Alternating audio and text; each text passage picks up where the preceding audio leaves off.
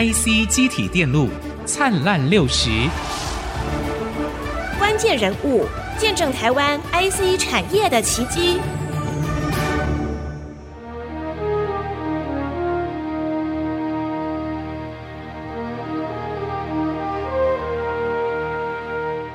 一九六零年代做出台湾第一颗 IC，如何让台湾半导体不止产业发达，也做出学术研究的贡献？请听张俊彦校长分享历史关键。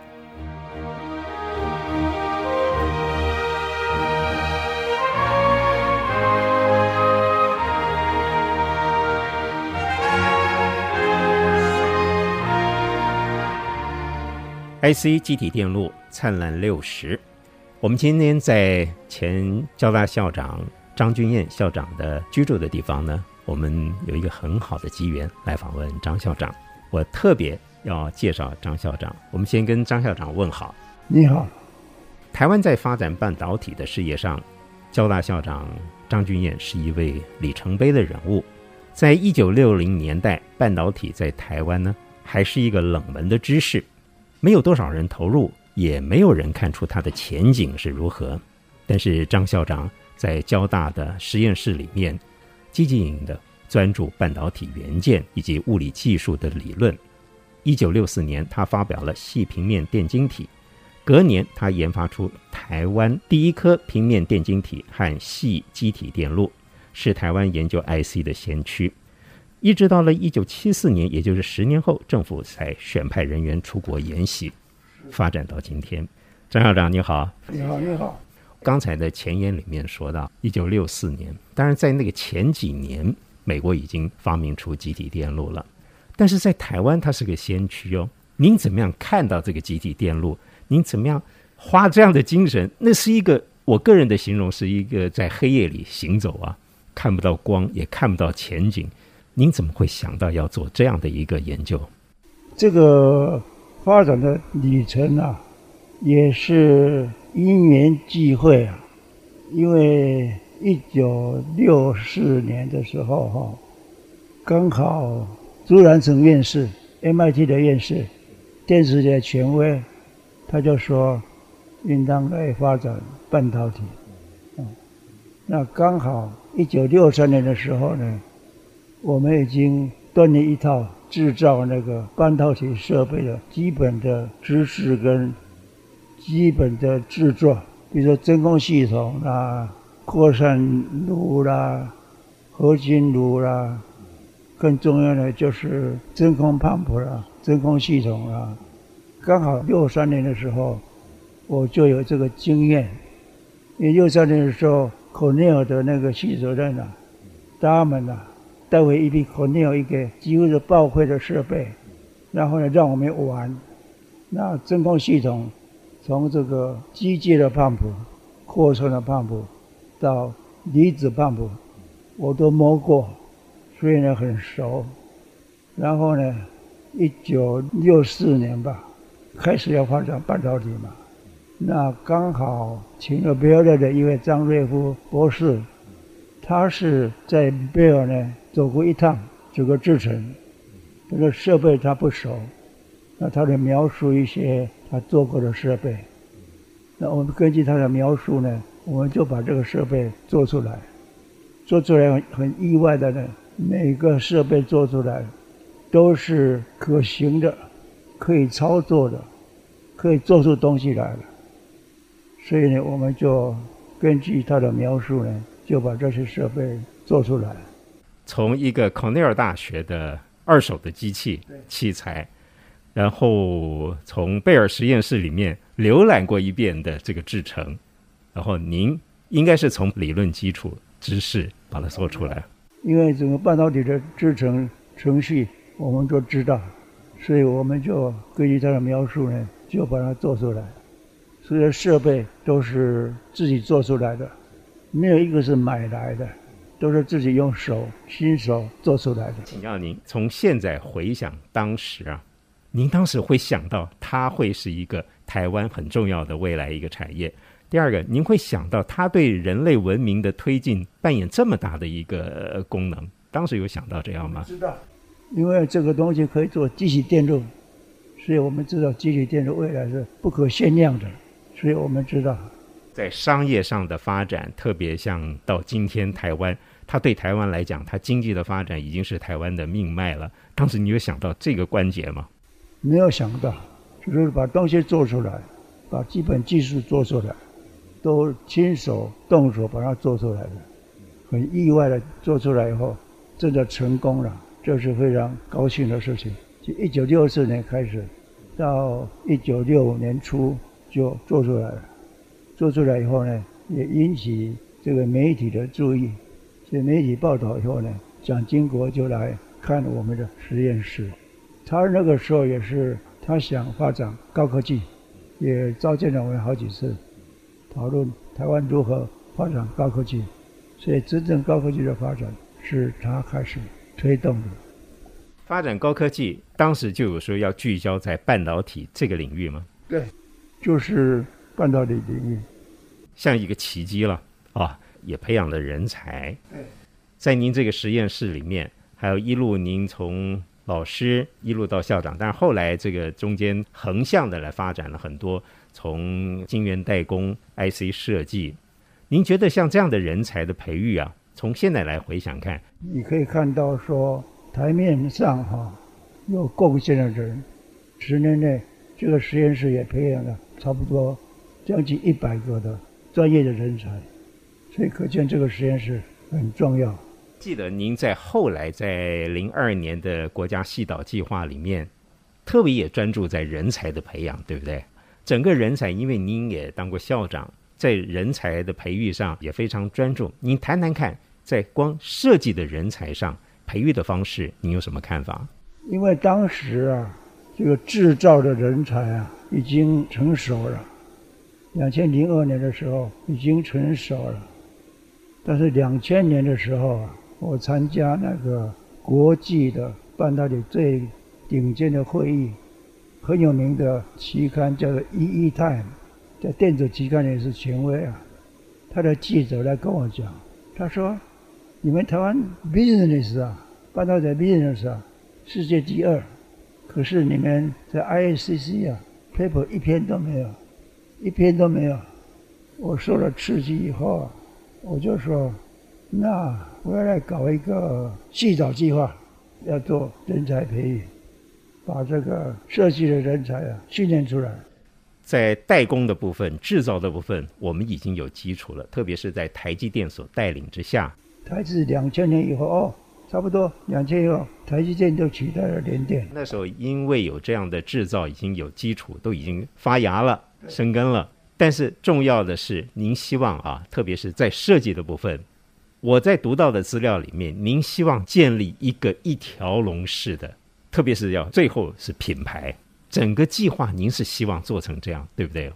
就是从设计啊、制造到应用。一条龙，整个做出来很重要。当时的基础是您看到了，就是国家系导计划，就是制造已经是一个世代了。另外一个世代的开始，应该是从设计到品牌，而且特别要翻转过去的倒三角形的制造为大的概念。那您当时有选定了，特别是这个人才的培育有几项计划，有好多当时的在国外的学者，我也听说，我也看到有一些报道。您亲身跑到国外去请他们回来，这就好像一九七四年、一九七六年那个时候，李国鼎先生他们这些人发展台湾半导体事业的时候，一样到美国去寻访。您也在做第二次的国内半导体的扎根的工作，您能不能谈谈那时候的寻访人才跟培育人才？那个时候是因为有系统计划嘛，所以呢，这个计划我是跟那个胡定华、薛明志。一起把这计划写出来，然后去总统府跟总统报告。总统呢就召集了一个科技咨询委员会，得到整个委员会的支持，说这个很好的计划。可是他对这个计划的成效还是有点怀疑了。可是我们的勇往直前就去做了。当时是零二年，就是政党轮替之后，陈水扁总统。然后整个行政院也都全力支持您。根据您的这个教学啊，您的主持校务啊，特别在这个大的计划里面，人才培育，您看到什么样的情景？您看到什么样的成果了？这个是因缘凑巧了，因为那个计划里边呢、不是需要什么经费的，但是呢，他给了一个三百四十个员额，这个员额呢，就是要聘国际一流的人才。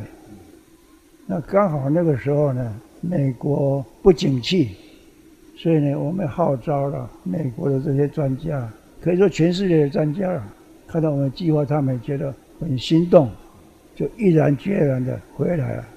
哎，没想到哈，二零零二年开始的这，二零零三年就有 paper 出来了，零六年更多，达到世界第三，就是 ISCC 的 paper，那顶尖的了。国际顶尖的国际会议的 paper。那个时候，您看到国际上怎么样看待我们发展 IC 设计的领域？怎么样看待我们在做国家系岛计划？国家从此才看到台湾真的有设计的人才，表现非常杰出，而且呢，全世界第三，有几年是达到第二位，这个非常耀眼的成绩。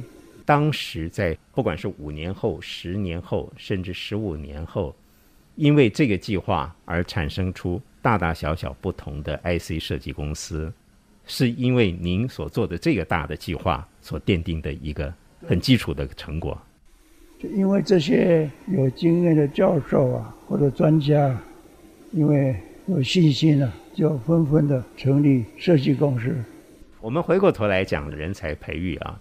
您觉得台湾的理工人才，特别从大学、研究所到博士、博士后的研究，进入到企业界或学界，您怎么样看待台湾这些年轻的孩子、年轻的学子们，他的资质怎么样？投入这样的领域里面，条件怎么样？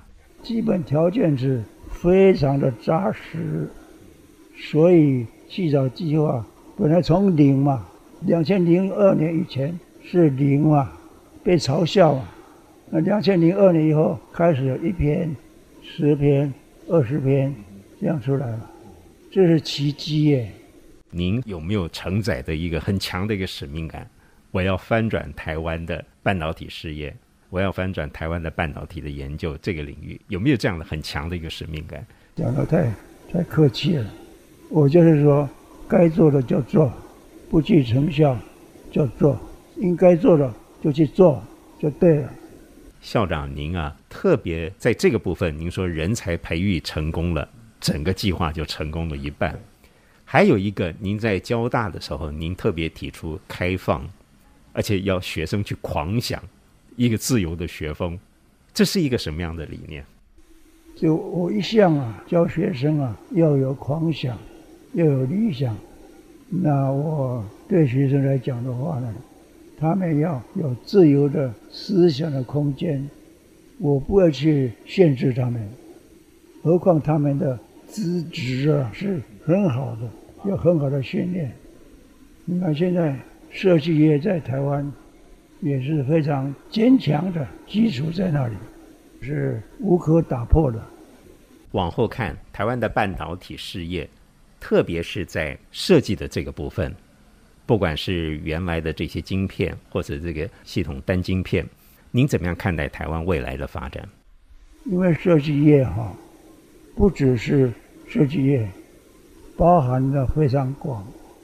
那未来的设计呢，应当是跟 AI 呀、啊、结合在一起，那人工智慧结合在一起，那可更是发扬光大。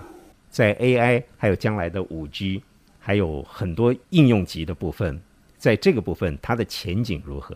哦，这个前景无限的，因为五 G 也是无限的，所以用在 AI 也好，，5G 也好，其他很多的应用也好，有非常大的空间去发挥。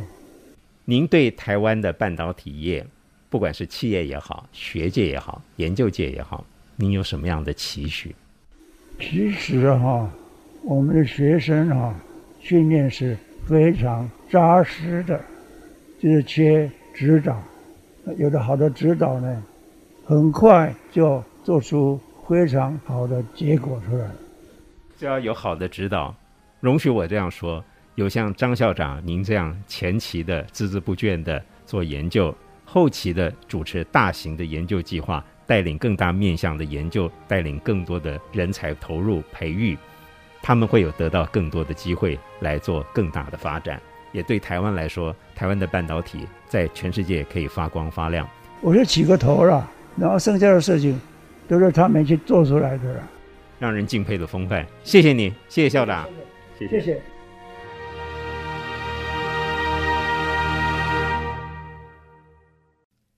谢谢收听，请继续关注好好听 FM，记得帮我们分享给您的亲友，祝大家平安健康。